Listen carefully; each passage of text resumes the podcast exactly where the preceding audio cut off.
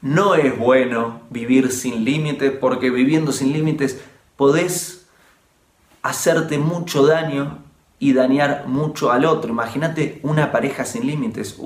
Imagínate tu salud, no tener límites en lo que comes.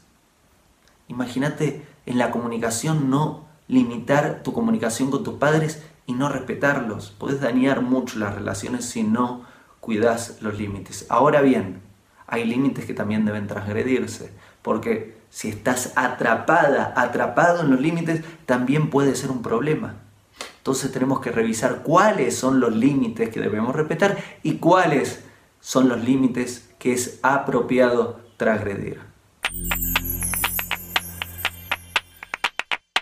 Hago esta rápida pausa comercial para agradecerte por oír mi podcast y pedirte que si te gusta lo recomiendes.